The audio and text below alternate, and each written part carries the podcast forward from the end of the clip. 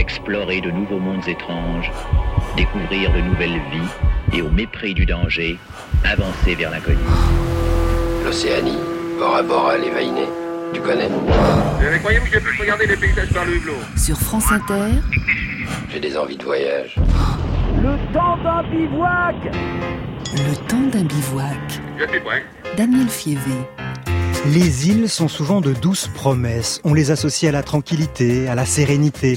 Dans la Grèce antique, l'île de Cythère où débarqua Aphrodite était celle des amours et en symbolisait les douceurs. Dans notre imaginaire, les îles sont paradisiaques, forcément. Elles peuvent pourtant devenir de véritables enfers quand les hommes décident de faire de ces lieux isolés des prisons. L'idée ne date pas d'hier. Depuis que les sociétés humaines savent voguer sur les flots, elles ont profité de l'isolement qu'offrent les îles pour y exiler leurs et parfois les y condamner aux travaux forcés.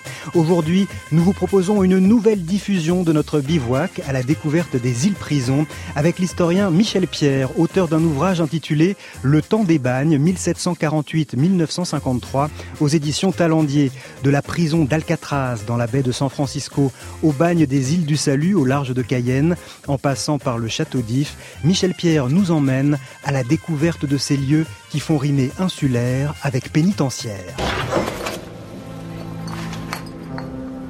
Qui êtes-vous? L'abbé Faria. Et vous? Je suis le numéro 34. Mais avant, je m'appelais Dantès. Edmond Dantès. Depuis combien de temps êtes-vous là? Je ne sais plus. Au début, je comptais les jours, mais. Mais. Nous sommes le 11 février. Le 11 février. Oui. C'est février. Voilà pourquoi j'ai froid. Février. Mais de quelle année? 1833. 1833.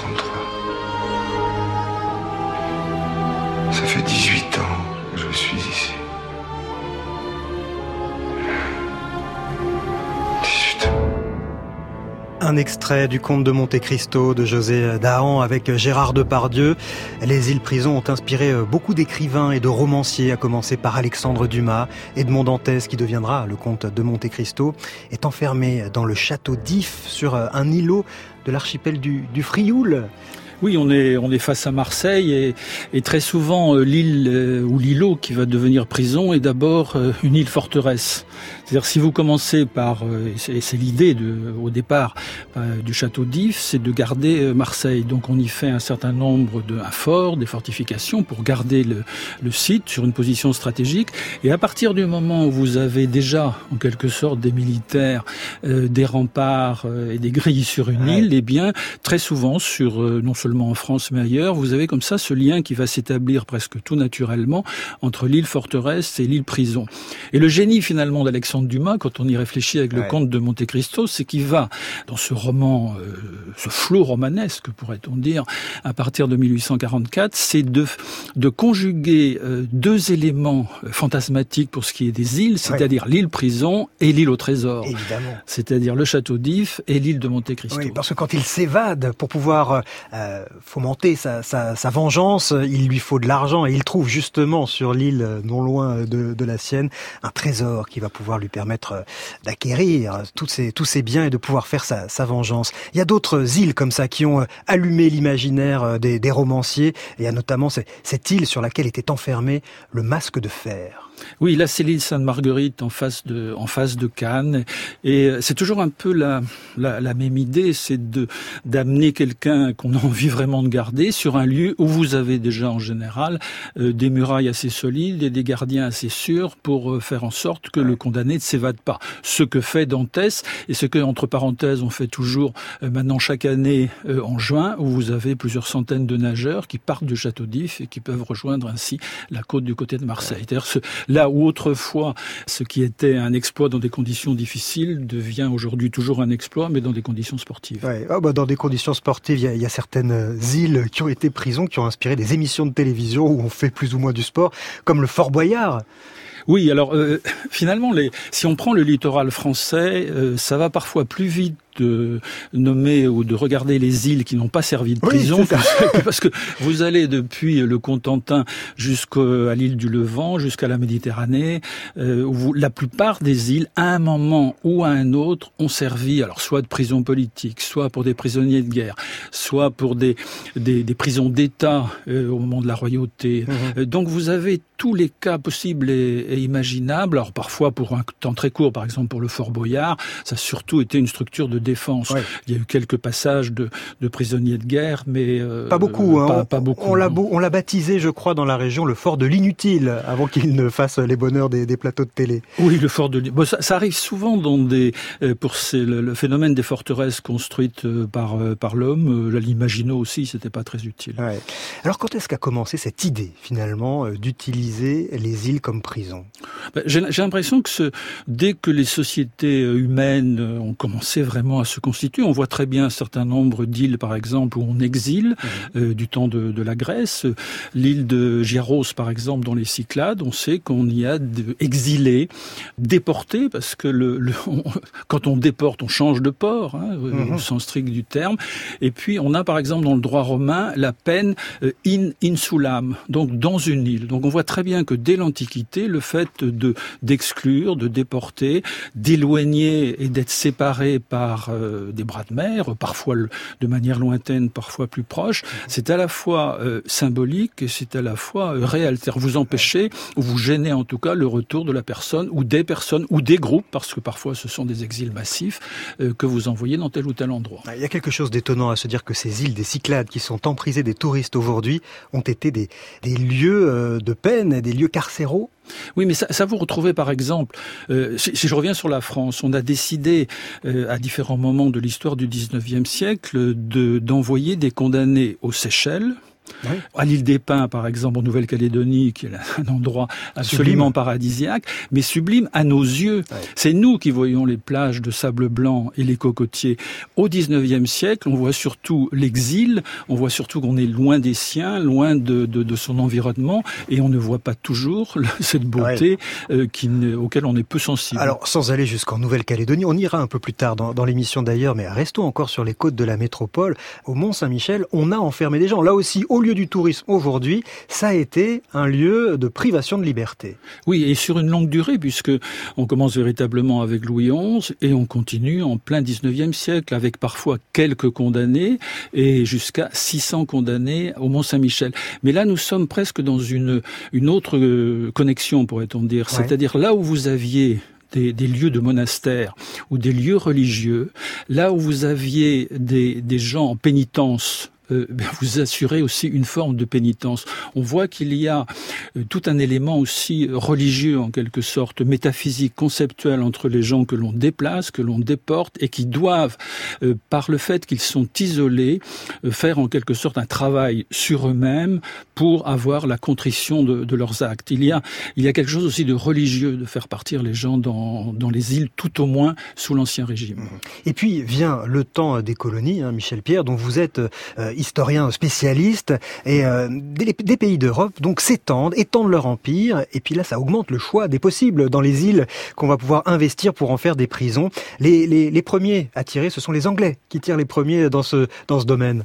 Oui, les Anglais vont, vont partir aussi d'une réflexion qui est celle de, j'allais dire, de Thomas More dans Utopia, euh, qui considère que finalement un homme qui travaille est plus utile qu'un cadavre. Donc plutôt que de condamner euh, à mort ou de faire euh, mourir à petit feu dans des prisons continentales ou pour ce qui est de la Grande-Bretagne dans les îles, ou en tout cas du point central, il vaudrait mieux utiliser euh, des condamnés à coloniser tel ou tel. Terre, d'abord à les punir, et puis une fois qu'ils ont fait preuve d'un certain nombre de, de, bons instincts, de leur confier euh, des terres ou bien la possibilité de travailler cette fois-ci en, euh, en liberté et non plus en détenu. Et donc les Anglais, à partir de la deuxième moitié du XVIIIe siècle, vont désigner l'Australie, plusieurs territoires en Australie, euh, donc la Grande Île, mmh. l'île continent, euh, pour des, des déportations qui ont été assez conséquentes, puisqu'on on atteint à peu près 160 à 170 000 condamnés hommes et femmes. Donc ce qui fait que sur ce total, vous avez à peu près un quart de femmes, ce qui fait qu'aujourd'hui encore, vous avez à peu près 20% de la population mhm. australienne qui descend de cette euh, déportation coloniale en quelque sorte. Mais ça semble gigantesque. Hein. Donc fin du 18e, 162 000 personnes qui sont déportées euh, sur cette, euh, sur cette et, et pour partie le 19e. Et pour partie le, le 19e. Mais quel est le profil en fait? Qu'est-ce qu'il faut avoir fait pour se retrouver ainsi propulsé à l'autre bout de la planète? Oh ben, On peut, comme pour en France, vous commettez un certain nombre de délits. Alors pour ce qui est de la Grande-Bretagne, ça pouvait être aussi des gens sans travail, des vagabonds. On pouvait déporter, pour ce qui est des Anglais, des convicts euh, en Australie, euh, cela pouvait commencer, même, y compris par des familles, des femmes et des enfants à partir de, de 9 ans. Pour ce qui est du cas français, euh, c'est un petit peu différent. Ouais, puis à partir du, du 19e siècle, justement, les Français vont s'inspirer du mode anglais. Vous allez nous raconter de quelle manière, dans un instant, Michel Pierre. train a coming, it's rolling around the bend. And I ain't seen the sunshine since I don't know when. I'm stuck in Folsom Prison, and time keeps dragging on. But that train keeps rolling on down to San Antone.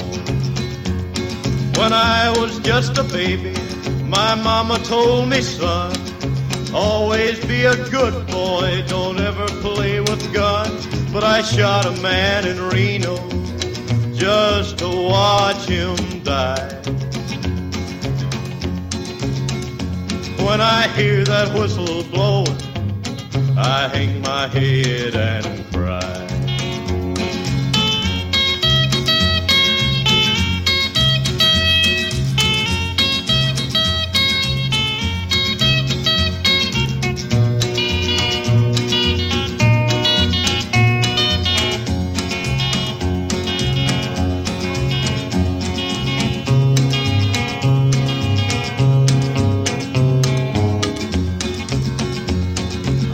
There's rich folks eating in a fancy dining car.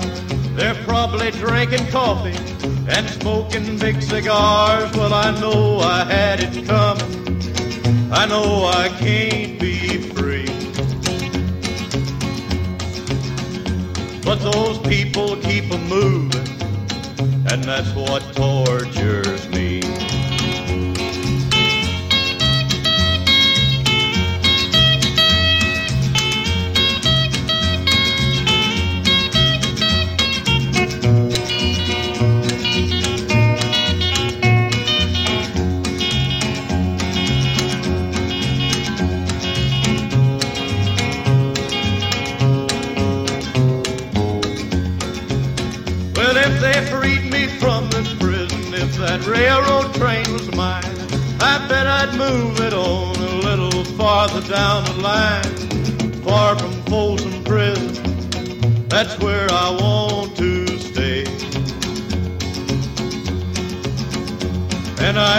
That lonesome whistle blow my blues away.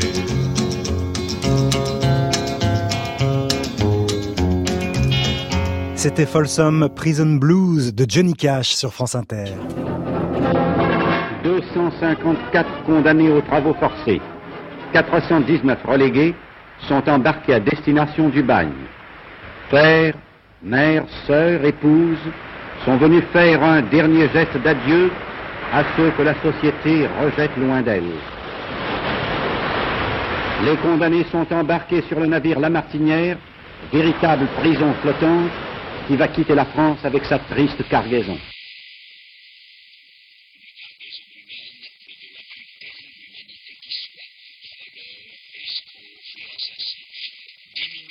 Quotidienne, le reste du temps, les bagnards étaient entassés comme des animaux dans ce qu'on appelait commodément des cages ou plus plaisamment la ménagerie. L'historien Michel Pierre, auteur d'un livre intitulé Le temps des bagnes 1748-1953 aux éditions Talendier, est l'invité du temps d'un bivouac.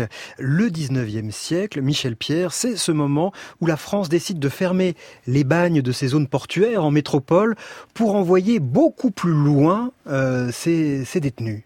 Oui, parce qu'au au milieu du 19e siècle, on commence à considérer que entasser des condamnés aux travaux forcés, comme c'était ce qu'on faisait précédemment, euh, condamnés euh, mis dans des bagnes portuaires, en l'occurrence à Toulon, Brest et Rochefort, et eux-mêmes descendants du temps des galères, donc il y a une très longue histoire. Donc au milieu du 18e siècle, on, on commence à considérer que ces bagnards des bagnes portuaires d'abord coûtent très cher, euh, ont finalement une, un rendement au travail qui est moins intéressant que celui euh, de, de, de travailleurs libres. Qu'est-ce qu'on leur fait faire dans ces bah, Ils travaillent dans les arsenaux. Hein, ils sont, ils vont débarquer ou travailler sur des navires en radoub, par exemple, ou transporter euh, tout ce dont euh, des, des ports peuvent avoir besoin. Ce sont des, des, des ateliers euh, surveillés, mais la surveillance que l'on doit avoir vis-à-vis -vis de quelqu'un qui peut toujours ramasser un morceau de fer ou un morceau de bois ou tout ce qui peut servir à une évasion, une agression, fait que la rentabilité de ces forçats dans les bagnes portuaires, dans les arsenaux, c'est quand même pas terrible. Ça coûte trop cher à surveiller. Ah, ça coûte cher à surveiller. Et puis le, rendement euh, est nul au moment où justement l'exode rural en France, au milieu du 19e, commence à libérer des travailleurs qui les finalement moins cher d'utiliser en tant que travailleurs libres que euh, le rendement des travailleurs forcés. Donc ils sont ils sont concentrés dans ces bagnes. Et comme on commence aussi alors c'est pas encore l'époque de Pasteur mais on commence à considérer que ces masses euh, ils sont quand même autour de, de 10 000 au total en comptant les, les trois les trois bagnes portuaires que ces délinquants ces condamnés aux travaux forcés qui sont là sont en quelque sorte contagieux. Ils sont socialement contagieux. Et donc euh, autant les, les éloigner. Donc vous avez un facteur vous avez un facteur de, de, prophylaxie sociale, d'hygiène sociale, et donc on va songer à les envoyer ailleurs que sur le sol métropolitain au moment même où débute la, la construction de l'empire colonial français. Alors on, on décide de les envoyer où? En 1852, lorsque Louis-Napoléon Bonaparte, et ensuite quand il deviendra Napoléon III, euh, décide cette, ce lointain exil, euh, la France n'a pas encore beaucoup de possibilités. Il y a quelques territoires, euh, le drapeau flotte au Sénégal, il flotte sur les Antilles, sur Madagascar et un peu sur la Nouvelle-Calédonie, mais c'est tout. Donc par et sur la Guyane, et c'est finalement la Guyane qui va être choisie en quelque sorte par élimination, c'est-à-dire dans ces années 1852, il ne faut pas en plus oublier que nous sommes à quatre ans euh, depuis l'abolition de l'esclavage. Donc on ne va pas, par exemple, envoyer des condamnés blancs euh, aux Antilles, euh, avec l'idée que à quelques années de la suppression de après la suppression de l'esclavage, tout ça peut être un peu compliqué. La Guyane présente l'avantage d'être à peu près vide d'hommes, avec des capacités de, de culture, d'agriculture et de développement qu'on imagine importantes. Mmh. Et de plus, le territoire est assez facilement accessible par euh, le, tout simplement les vents des alizés qui peuvent amener les navires à voile, puisque ce sont des navires à voile, et non pas le martinière que l'on entendait dans, dans l'extrait de, de reportage. Euh, donc la Guyane présente un certain nombre euh, d'avantages suffisamment éloignés pour que les prisonniers ne reviennent pas, et finalement accessibles avec des terrains à développer. Avec des terrains à développer et avec des îles, évidemment, parce que la Guyane, on le rappelle, ça n'est pas une île, hein, n'en déplaise à certains, mais il y a quand même quelques archipels qui sont euh, sur les côtes guyanaises, notamment les, les îles du Salut. Oui, alors on peut presque considérer que la Guyane est une forme d'île entre euh, la forêt amazonienne et l'océan Atlantique. Euh, Vous mais volez au secours de certains. en quelque sorte. Et euh, non, il y a des vraies îles, et c'est aussi ce qui va faire que la Guyane est choisie, c'est que euh, on a en face de Cayenne et de Kourou les trois îles dites les îles du Salut, l'île Royale, l'île Saint-Joseph et l'île du Diable, où on peut, en arrivant en Guyane, euh, faire débarquer les forçats avant de les répartir sur l'ensemble du, du, territoire. Mmh. Donc on a, euh, c'est un désavantage en quelque sorte qui est considéré comme intéressant et qui va faire que la Guyane va aussi être désignée pour cette destination pénitentiaire. Ces îles du Salut ayant de plus l'avantage de ne pas euh, être euh, en quelque sorte peuplé de moustiques et vous n'avez pas de, de malaria. Donc ouais. vous pouvez tenter euh, de penser à une forme d'acclimatation des forçats que l'on va débarquer aux îles du Salut. Et alors en réalité, quelles sont les conditions de vie de ces forçats qui débarquent sur ces îles du Salut? Bah, ceux qui vont débarquer sur les îles du Salut vont d'abord, euh, d'abord les bagnards, ça commence par construire le bagne. Donc ils vont être euh, la main d'œuvre pour construire les bâtiments, c'est-à-dire ceux parce qu'on arrive d'abord avec des constructions en bois. Donc les forçats vont construire euh, des citernes, par exemple, vont creuser le sol de, l'île Royale, vont construire des bâtiments en dur, vont construire par exemple aussi une église, deux hôpitaux. Euh, il faut s'imaginer que la population qui va se retrouver aux îles est quand même autour de 1500 personnes, 1500 condamnés qui vont être mis immédiatement au, travail sur ces, mmh. sur ces îles. Alors ils sont bien évidemment surveillés. Euh, nous sommes en plus dans une euh, des îles relatives dont il est relativement et même plus que euh, très très difficile de s'évader des, îles, même si on a eu de nombreuses tentatives et quelques cas de réussite. Donc les, les comment parviennent-ils à, s'évader? Alors ils font des, radeaux et oui, enfin à la nage c'est pas possible. À la nage c'est possible. Si si à la nage à la nage ce serait possible. Ça se ça se fait aujourd'hui et ça s'est fait récemment. à l'époque c'était plus difficile parce que petit à petit les requins sont venus rôder autour des, des îles. Euh, tout simplement parce que pour euh, nourrir cette population de plusieurs centaines de condamnés, il fallait quand même de, de la viande. Et les, les, les, bovins arrivaient de Kourou, par exemple, mais ils étaient abattus sur place. Il y a une forme de boucherie. Et donc tout ce qui était sang et entrailles des animaux se déversait euh, dans, dans l'eau et on finit par attirer les, les, les, requins. Ça fait, ça fait des, des gardiens de prison efficaces. Hein. si les requins tournent en rond autour de l'île, on imagine qu'on n'a pas et, et en plus, les, les forçats, vous voyez, comme on peut pas enterrer les forçats euh, aux îles, on les immerge, comme dans la tradition de la marine, on les mmh. immerge en, mer. Ah et euh, évidemment, l'imagination, mais il n'y a pas besoin de beaucoup d'imagination, les forçats voient que les requins se précipitent sur les linceuls que, même s'ils sont lestés, que l'on met euh, dans l'eau entre euh, l'île Saint-Joseph et l'île Royale. Ce qui fait que, alors, les, les, les, requins sont pas venus parce qu'on leur donnait des forçats, euh, des cadavres de forçats à, déchiqueter. Ils sont venus essentiellement par rapport aux boucheries qui s'y trouvaient. Mais pour les forçats, c'était une. C'est dissuasif. C'est dissuasif. C'est assez dissuasif. On le comprend. le retour était-il possible? Alors, la, la loi telle qu'elle est faite en 1854 n'est pas très favorable au retour. Par exemple, euh, un condamné aux travaux forcés à plus de 8 ans euh, devait rester il faisait, c'est par exemple quelqu'un qui était condamné à 15 ans de travaux forcés, s'il arrivait au bout de ces 15 ans de travaux forcés en Guyane, devait rester à vie, libéré, mais rester à vie sur le, dans la colonie. Donc c'était, euh, c'est vraiment l'idée d'un dernier exil, d'une exclusion définitive, ce qui était aussi la législation euh, britannique pour l'Australie. C'est d'ailleurs sur l'île du Diable hein, que sera euh, retenu prisonnier le capitaine Dreyfus. Alors Dreyfus appartient à une autre catégorie, pourrait-on dire, de condamnés. Il n'est pas condamné aux travaux forcés il est condamné à la déportation en enceinte fortifiée, qui était une peine qui se, puisque vous parliez du Mont Saint-Michel par exemple, le Mont Saint-Michel euh, avait cette fonction à un moment, euh, l'île des Pins en, Guyane, euh, en Nouvelle-Calédonie également, et pour ce qui a été de, Dreyfus, c'est l'île du Diable qui a été mhm. désignée pour cette fonction. Mais précédemment, avant que Dreyfus n'arrive à l'île du Diable, il y avait les, les lépreux les bannières lépreux qui étaient dans, dans cette île. Et là, lui, il est déporté, il ne travaille pas, au contraire des condamnés aux travaux forcés, il est en résidence surveillée et très surveillée. Il y a donc une spécialisation, hein, on le comprend, euh, on, ne retrouve pas exactement les mêmes populations sur chacune de ces îles. Ce sera le cas aussi, euh, vous citiez la, la Nouvelle-Calédonie, là aussi ce sera le cas sur euh, les îles de Nouvelle-Calédonie seront conduits les communards avec notamment l'une des figures marquantes de la commune de Paris de 1871, Louise Michel. Le voyage à bord du Virginie nous fut à tous très pénible. Vague après vague, les visages de nos amis communards, fusillés, sont venus hanter ces quatre mois de traversée.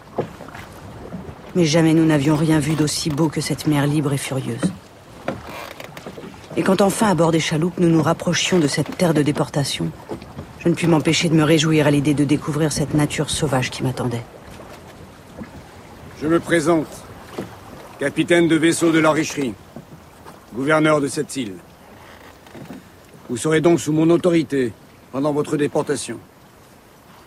Messieurs, vous serez conduits à Numbo, dans l'enceinte fortifiée de la presqu'île de Ducos. Quant à vous, mesdames, vous serez amenés à Bouraille, sur la Grande Terre, où vous bénéficierez d'un peu plus de confort. Pourquoi un tel privilège, monsieur le gouverneur? Nous voulons partager le sort des hommes. Nous ne demandons aucune faveur. Nous voulons rester avec eux comme la loi le dit. Même si leur sort est moins enviable. Silence, déporté La loi ici, c'est monsieur le gouverneur. Extrait de Louise Michel La Rebelle de Solveig Anspach. Euh, les femmes étaient donc séparées des hommes euh, sur ces îles. Est-ce que le, leur sort était euh, pour autant plus enviable, Michel Pierre? Dans le cas de Louise Michel et des quelques dizaines de, de femmes communardes qui sont parties vers la Nouvelle-Calédonie, en l'occurrence euh, pour elle à la presqu'île du Caux, euh, c'est moins terrible que d'être condamnée aux, aux, travaux forcés. Elle n'est pas, elle pas amenée avec des, des, chaînes ou un boulet au, au, mmh. pied, tel que le veut parfois euh, la, la, tradition de, de l'imagerie. Mais ce sont des conditions toujours quand même de, de, de surveillance euh, assez assez conséquente. Surtout alors si on avait à raconter l'histoire des communards en Nouvelle-Calédonie, que l'un d'entre eux euh, qui était euh, particulièrement surveillé a réussi à s'échapper. Rochefort, le journaliste. Donc après cette évasion où ils ont du reste réussi à gagner l'Australie, la surveillance a été beaucoup plus importante. Mmh. Mais Louise Michel et, et, on le sent du reste, y compris dans l'extrait que l'on vient d'entendre, a une vraie curiosité pour oui. ce pays. Ce ce qui n'était pas le cas de tous les communards. Elle, elle, elle va s'intéresser à la nature, elle va s'intéresser aux, aux, animaux, par exemple. On a, on a des descriptions de l'intérieur de la case qu'occupait Louise Michel, où elle recueille, euh, y compris euh, ces serpents qu'on appelle le tricot rayé, euh, qui sont qui sont là. Elle, elle, elle, bon, elle vit pas avec quand même, enfin ouais. qui passe à travers la maison et quelques autres animaux. Donc elle a non seulement un intérêt pour la faune, pour la flore, et aussi bien plus de manière bien plus conséquente pour les habitants, puisqu'elle va recueillir un certain nombre de contes et légendes kanak. Donc ouais. elle a, elle a un, un, vrai regard sur le lieu dans lequel la, la vie et son, ses convictions l'ont amené. D'autres n'ont pas eu ce même regard. Ouais. Elle va y rester euh, combien de temps, Louise Michel? Euh, Elle y reste 6-7 euh, ans ouais. avant, elle va réussir avant l'amnistie. Elle va réussir, enfin, à l'amnistie, elle sera rapatriée. Oui. Ah, une, une, comment dirais-je, la mortalité des, des communards en Nouvelle-Calédonie a été beaucoup moins importante que celle euh, par exemple, dans, un certain nombre de camps guyanais pour les, travailleurs forcés. Globalement, euh, du reste, la mortalité de la Nouvelle-Calédonie, terre de forçat, quelle qu'ait été leur catégorie, a été euh, beaucoup moins importante qu'elle ne, l'a été en Guyane. Alors, il y a eu des îles prisons pour les hommes, pour les femmes, pour les prisonniers politiques, pour les prisonniers de, de droit commun. Et puis, il y a aussi eu des, des îles prisons pour, pour les enfants, pour les mineurs. Ça inspira d'ailleurs un poème à Jacques Prévert. Au-dessus de l'île, on voit des oiseaux. Tout autour de l'île, il y a de l'eau. Bandits, voyous, voleurs, schnappants. Qu'est-ce que c'est que ces hurlements?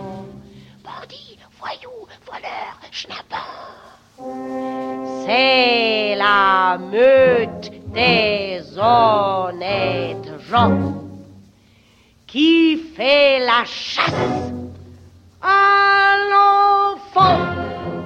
Marianne Oswald qui chante La chasse à l'enfant de Prévert, un poème de 1936 qui fait référence à une mutinerie qui a eu lieu deux ans plus tôt, en 1934, à la prison de, Belle-Île, d'où cette chasse euh, aux enfants qu'il faut aller euh, rattraper parce qu'ils se sont euh, échappés lors de cette mutinerie. Pendant combien de temps il y a eu comme ça des, des bagnes pour enfants, des prisons pour enfants sur, sur Belle-Île? Alors, pour ce qui est de Belle-Île est un bon exemple de ce qu'on disait de ces îles-prisons. au départ, c'est une forteresse et puis ça devient un moment un lieu de, de prison pour des, des, révoltés des journées de juin 48, et puis ça devient aussi euh, un lieu pour les communards, justement, avant qu'ils ne partent vers la Nouvelle-Calédonie. Et en 1880, on en fait une colonie euh, agricole et pénitentiaire pour des enfants mineurs. Le, le, le problème de la, des, des enfants euh, passant devant, des mineurs passant devant des tribunaux, est que la plupart du temps, ils sont considérés comme ayant agi sans discernement. Donc, en quelque sorte, ils sont acquittés. Mais c'est pas pour ça qu'on va les remettre immédiatement dans la nature. Donc on va les garder dans un certain nombre d'institutions qui peuvent être privées ou publiques. Dans le cas de Belle-Île, c'est une institution publique. On va faire, euh, on va garder les, mineurs, on va les faire travailler dans un certain nombre d'ateliers. On va tenter de leur apprendre peu à peu certains métiers de la marine ou pour euh, mettre les poissons en conserve, puisque c'est le début de, des grandes sardineries en Bretagne. Et en 1880, ça devient vraiment une colonie pénitentiaire pour enfants. Et on a à la fin fin du siècle, pratiquement entre 400 et 600 mineurs en permanence à Belle-Île. Et donc, euh, la, la, la, la comment dirais-je, la, la, surveillance, la manière dont les gardiens se comportent vis-à-vis de ces mineurs amène à des révoltes. Celle de 34, pour mhm. ne donner qu'un exemple, elle est provoquée par le fait qu'au moment du repas du soir, l'un des enfants a commencé par le bout de fromage au lieu d'attendre la soupe. Donc les gardiens lui sont tombés dessus. On est au mois d'août, avec la chaleur, l'énervement, etc. C'est tout l'ensemble de la colonie qui s'est révolté mhm. euh, par rapport à la situation qui était faite. Alors les enfants vont partir, vont être ensuite récupérés par les gardiens, par les touristes qui vont s'amuser en quelque sorte à aller, à aller les chercher, d'où la chanson La chasse à l'enfant de Jacques Prévert. Euh, indignation de, de Prévert. Toutes ces histoires vous ont peut-être donné envie d'évasion. Ça tombe bien, dans un instant, nous allons revenir sur l'une des plus célèbres d'entre elles qui s'est déroulée dans la mythique prison d'Alcatraz. Vous écoutez France Inter, Le temps d'un bivouac, en compagnie de l'historien Michel Pierre. Faux, ça n'est pas caché. Faux, ça n'est pas caché. Faux, ça n'est pas caché. Faux, ça n'est pas caché.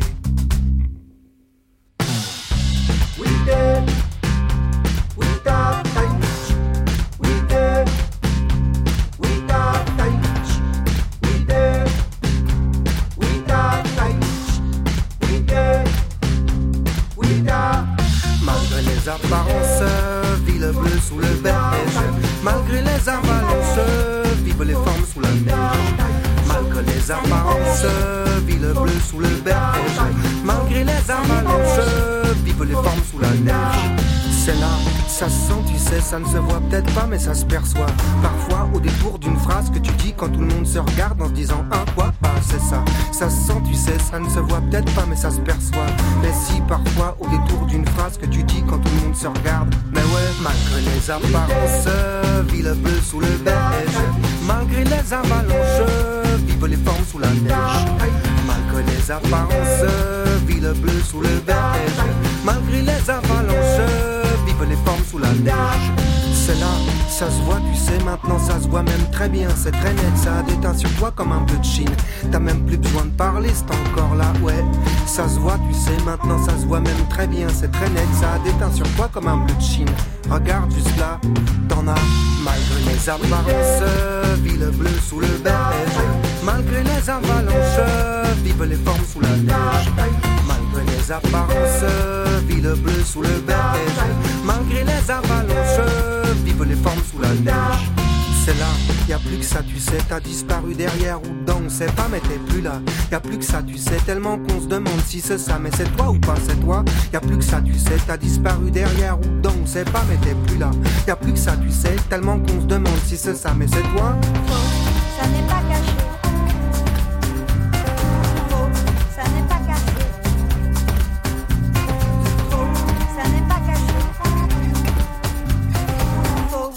N'est pas caché. Malgré les avalanches, ville bleue sous le beige. Malgré les avalanches, vivent les formes sous la neige. Malgré les apparences, ville bleue sous le beige. Malgré les avalanches, vivent les formes sous la neige.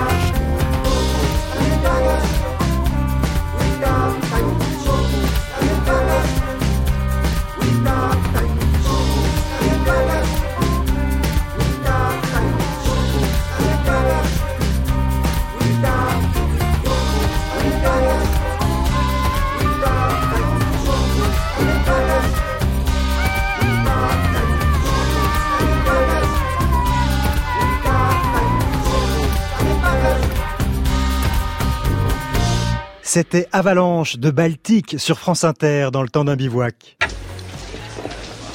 À mon avis, nos cellules sont dans le coin le plus ancien. L'humidité de l'air désagrège le ciment. Et le sel fait rouiller le métal. J'ai réussi à trouver un coupe-ongle. J'ai creusé autour de la grille au fond de la cellule. En travaillant un peu, j'arriverai à enlever la grille, à agrandir le trou et à passer dans le couloir de service qui doit mener en haut du quartier des cellules. Et je pourrais peut-être sortir sur le toit. Comment on traverse la baie C'est là que tu interviens, John, parce que toi, tu travailles au magasin d'habillement. Tu piqueras des imperméables et du ruban adhésif, c'est indispensable. On fera un radeau et des gilets de sauvetage. Je sais comment ça se fabrique. Quelqu'un dans le temps m'a appris à les faire. Ils croiront qu'on se dirige vers San Francisco. Eh ben, on n'ira pas. On ira vers Angel Island. Je marche. Moi aussi. Je veux me tirer. Extrait du film Les évadés d'Alcatraz. Michel Pierre, cette prison a une histoire tout à fait euh, singulière. Où se trouve-t-elle exactement cette prison? On est, on est dans la baie de, de San Francisco. Euh, c'est un peu au, au départ l'histoire du château d'If, c'est-à-dire c'est un îlot magnifiquement situé pour défendre la baie de San Francisco. Donc on y installe euh, d'abord au, au, temps de, de l'Amérique indépendante une, une forteresse. Euh, qui dit forteresse et présence militaire bah, dit aussi qu'on peut y garder des prisonniers euh, de l'autre camp, en l'occurrence pendant la guerre de sécession. Et puis euh, dans les années 30, l'armée américaine va céder céder les, les, lieux au département de la justice. Et le département de la justice américain va utiliser une partie des travaux réalisés par les militaires pour constituer une prison d'État, mais une prison d'État à régime particulièrement euh, sévère. Strict. Comme, comme on disait, quand tu ne respectes pas la loi, euh, tu vas en prison, et quand tu ne respectes pas la loi de la prison, tu vas à Alcatraz. Eh oui. Donc on est euh, d'où la présence de prisonniers comme, comme, Al, comme Capone. Al Capone, bien sûr. Et donc on est dans des, des situations euh, ouais. quand même de, de, surveillance de jour comme de nuit. Voilà, donc avec des prisonniers particulièrement euh, difficiles, qui vont quand même, bien que la surveillance soit particulièrement euh, intense, qui vont quand même essayer de, de s'échapper. peu y arriveront, mais certains, quand même, certains. L'une des évasions les plus spectaculaires qui a réussi. Nous sommes en juin 1962 et à l'aube, les gardiens de la prison d'Alcatraz ne parviennent pas à réveiller trois prisonniers. La tête du détenu était contre les barreaux. Et je n'avais pas remarqué qu'elle était fausse. Et puis j'ai touché l'oreiller et elle est tombée par terre. Là, j'ai compris. Croyez-moi, ça m'a fichu la trouille. J'ai fait un bond d'un mètre. The escape triggered the greatest manhunt in San Francisco's history as agents of the FBI, Coast Guardsmen, Highway Patrol, Sheriff's deputies and local police joined in the search. Quand l'alerte a été donnée, je suis immédiatement monté dans mon bateau pour faire une ronde autour de l'île, en fouillant les petites grottes et tout. On a retrouvé beaucoup de traces de leur passage. Les témoignages des gardiens de la prison d'Alcatraz qui ont vécu donc cette évasion, alors ils ont trouvé beaucoup de traces de leur passage. Par contre, Michel Pierre, ils n'ont jamais retrouvé euh, ces trois évadés. Ah oui, l'évasion de Frank Morris euh, est, est, un grand succès des visites touristiques d'aujourd'hui parce ouais. que le, ce qu'on entend là, on les entend quand on le, milieu, le million de visiteurs qui va ouais. aujourd'hui à Alcatraz est évidemment fasciné par cette évasion de 1962 et on n'a effectivement jamais euh, retrouvé les, les, les trois évadés. Alors on pense qu'ils ont sont peut-être noyés ou non pas mangés par les requins parce qu'il n'y a pas vraiment de requins dans la baie comme on le dit parfois. Et vous avez toujours des fiches de recherche qui existent pour euh, Frank Morris et les deux frères Anglin dont on peut espérer qu'ils ont vraiment réussi euh, quand même leur évasion et qu'ils sont morts de leur belle mort. Oui.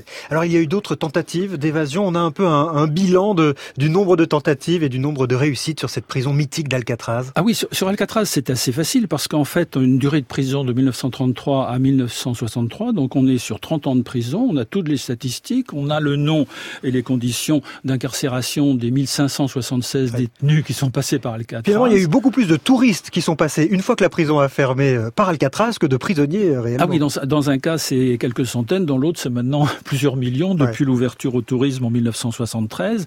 Et en fait, on sait très précisément qu'il y a eu 14 tentatives impliquant 36 détenus, euh, donc 5 qui ont vraiment disparu on ne sait pas s'ils ont réussi, d'autres qui ont été abattus pendant les tentatives et d'autres dont les corps ont été retrouvés. Donc vous voyez, 14 tentatives, c'est quand même pas euh, énorme. Mais on peut nager dans la, dans la baie de San Francisco depuis Alcatraz. La température de l'eau est à 13 degrés, vous franchissez 2 km 4 et chaque année, vous avez euh, une, un élément d'un triathlon qui s'appelle Escape from Alcatraz, donc c'est ah très oui. élégant par rapport aux évadés, où vous avez uniquement la possibilité pour 2000 personnes de s'inscrire. C'est extrêmement euh, couru comme euh, manifestation sportive. Extrêmement couru. Nous, on va se mettre à, à marcher. C'est le moment de retrouver euh, Sven Ortoli et ses philosophes. Bonjour Sven Ortoli. Bonjour.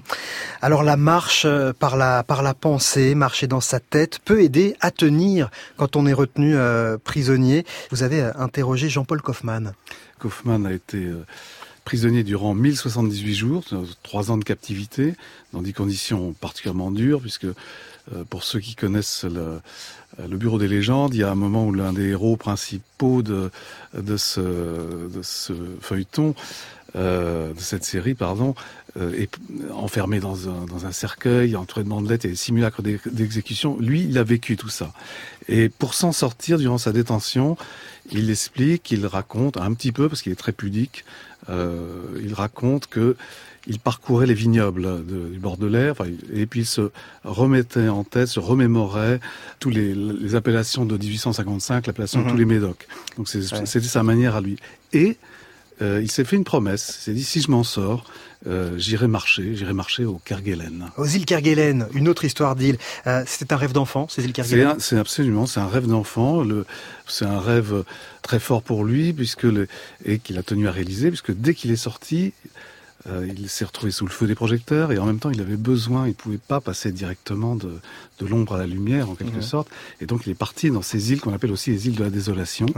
Et il est allé marcher dans les, dans les tourbières, dans ce lieu qui est à la fois solitaire et glacé, et il voulait être seul. Hein, Donc il a, il a tenu, il a tenu cette promesse qu'il s'était faite d'aller marcher euh, euh, sur les îles Kerguelen. Et, et, ensuite, en revenant, il a continué à marcher? Bah, il a découvert, euh, d'abord qu'il aimait la marche, ce qui n'était pas si évident que ça, et que et que la marche, ça lui permettait, de, en quelque sorte, de s'explorer lui-même.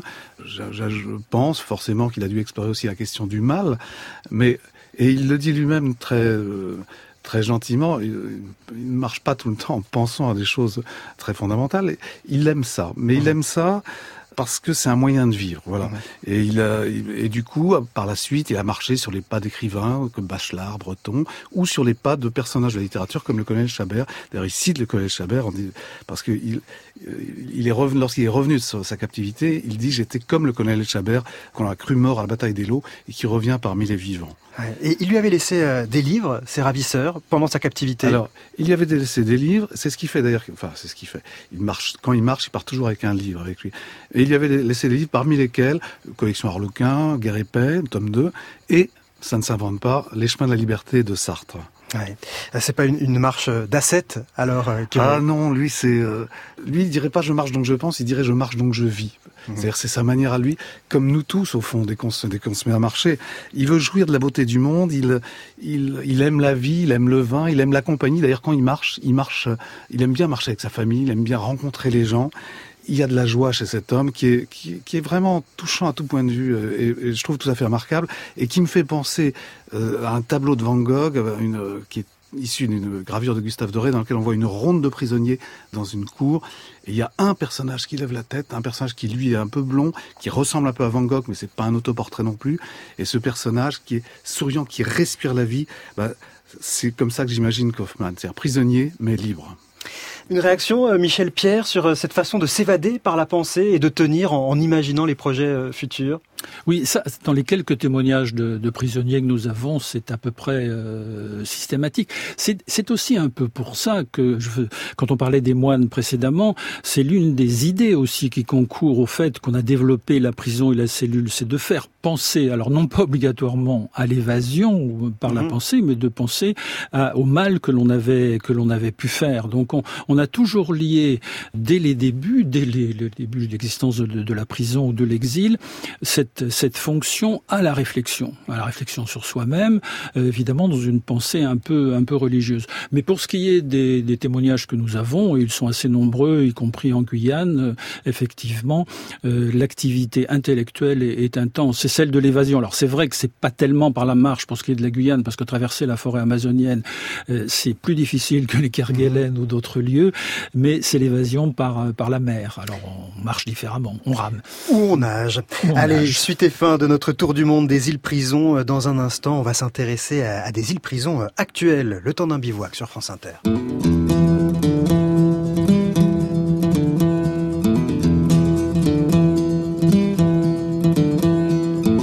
Oh, qui ne s'est jamais laissé enchaîner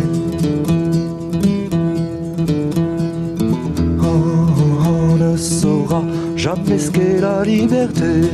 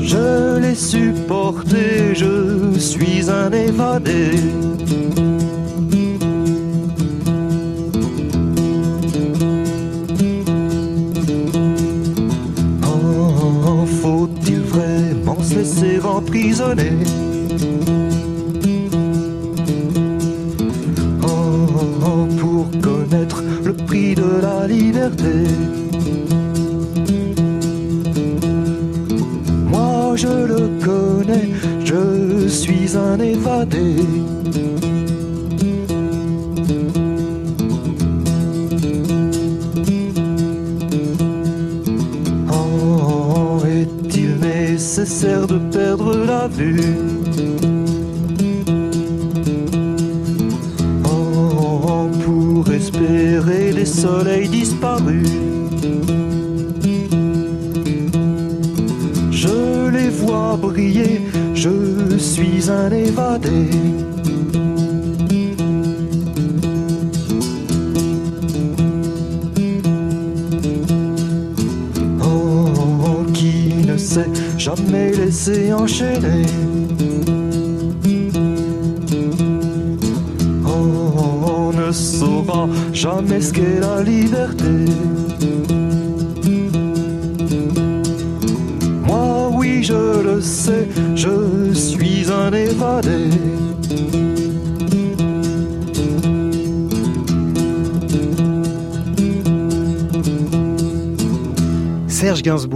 chanson du Forçat.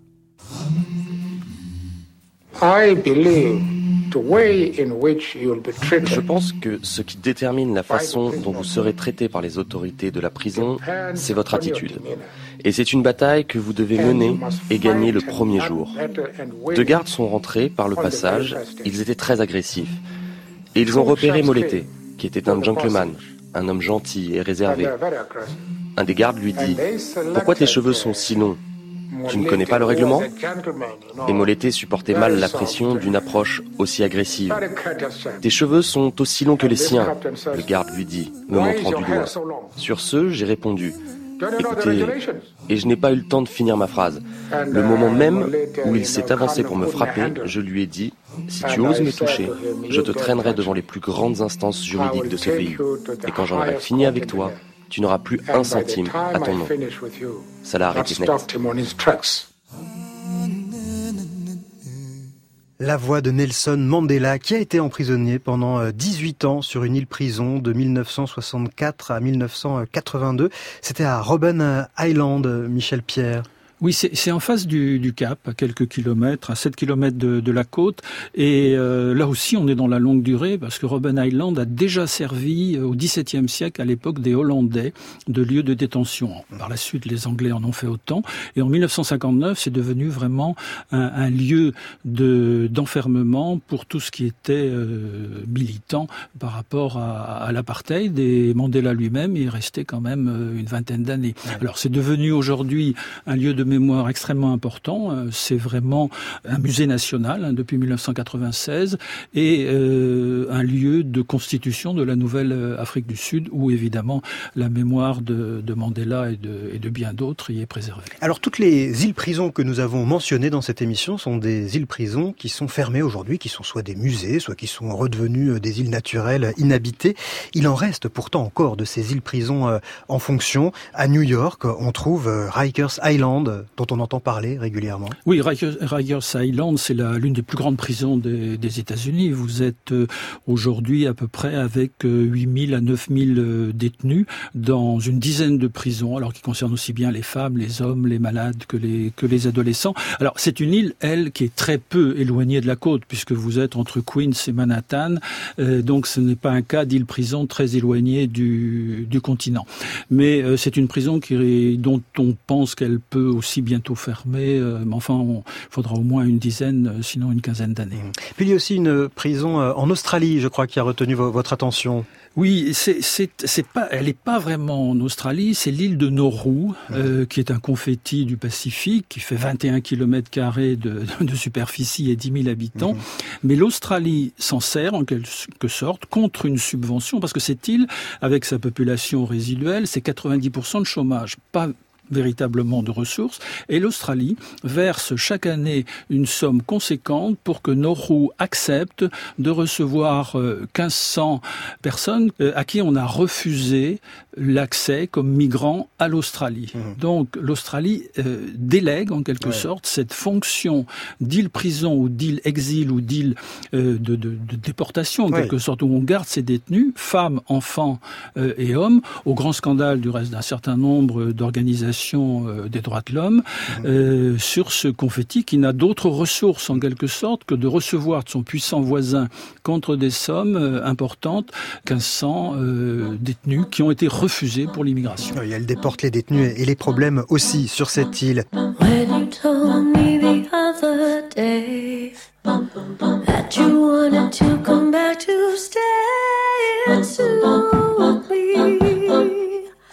Your words they shoot